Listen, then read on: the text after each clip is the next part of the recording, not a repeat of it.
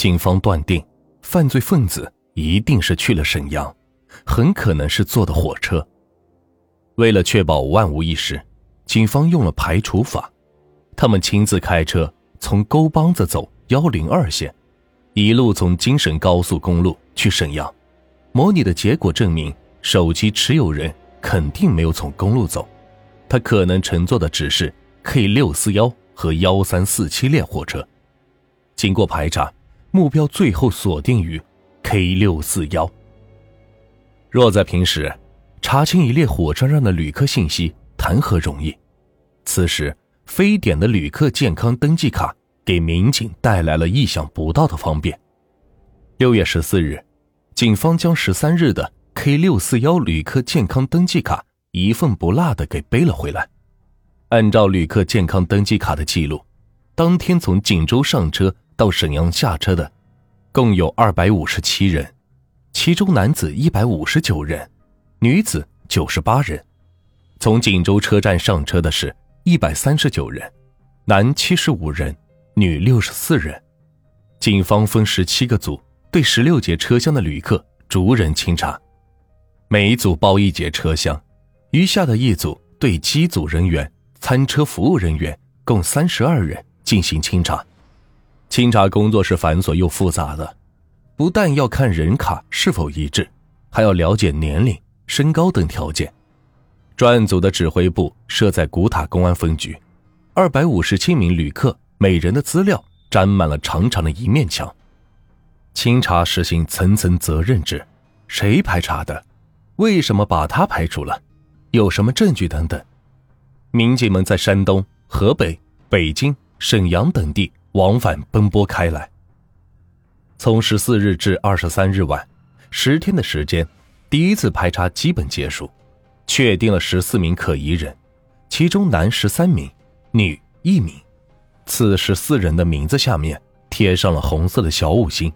这意味着他们是重点嫌疑人。此时，许桂珠的名字赫然的列在上面。警方了解的情况是，他当时用的就是本名，但从种种迹象上显示，他有很大的嫌疑。沈阳南站昆山路附近有个二手手机市场，这里是一直生意兴隆。锦州警方在做锦州至沈阳行车路线实验的时候，曾到这个市场。进行过调查，在调查中，他们再次得到了一个意想不到的收获，在一家手机店里查到了五三幺案中被害人的手机。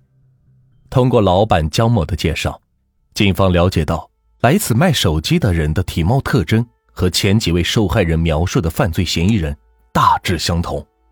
这个意外收获让办案民警兴奋不已。六月二十四日。当 K 六四幺列车旅客排查结果出来后，警方当即决定第二天组织辨认。警方对此次辨认是抱有很大希望的。他们除了安排受害人辨认外，还专程把江某从沈阳请来。警方感觉这位手机店老板能够起到关键的作用。江某曾向警方介绍，当时去他店里卖手机的人共去了两次，第一次价格没有谈妥。那个人走了，后来又回来，磨叽了好半天才成交。六月二十五日，十三个被列为重点可疑的人员正式进行辨认，辨认结果很快就出来，一个叫做孙某的人被辨认出来，警方立即对孙某进行了全面的调查，调查的结果显示，孙某不具备作案的条件，他很快就被排除了。为什么许贵柱没有被辨认出来呢？警方后来介绍说，许贵柱当时正赶上牙疼，腮帮子肿得老高，影响了脸型，造成了面相失真。他侥幸的逃脱，没有被指认出来。由于许贵柱的牙疼，造成了辨认失利，警方与机会擦肩而过。案子迟迟未破，锦州警方感受到了前所未有的压力。市民中已出现了惶恐情绪，大热天不敢开窗，女性不敢单独居住，一些楼顶居民纷纷在阳台和窗户上安装铁栅栏，做防盗窗户生意异常火爆，社会上是传言四起。五幺八，特别是五三幺后，锦州警方开始调集临河区、古塔区、太和区和刑侦支队四百多名警力，一面秘密的架网守候，一面进行全市的大排查。排查的内容是公安内部掌握的前科人员、劣迹人员和符合体貌特征的人员。六幺三案件发生后，警方将布控规模升级，警力由四百人增加到了七百人，布控范围是全市每个小区，特别是开放式小区，小区内几乎每个楼门口都有安排民警值班，值班时间为每天晚上九点至次日的凌晨三点。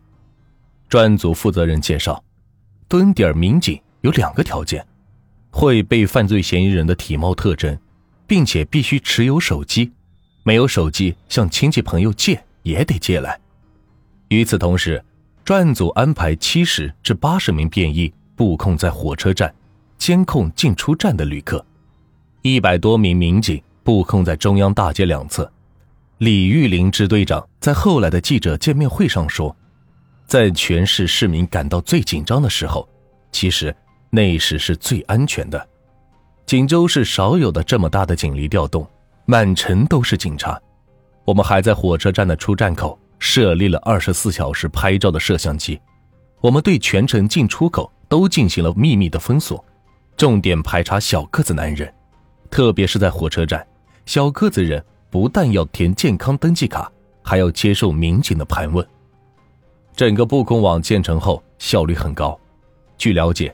临河公安每天晚上都会逮回来七到八个小偷，最多的时候带回去十三四个。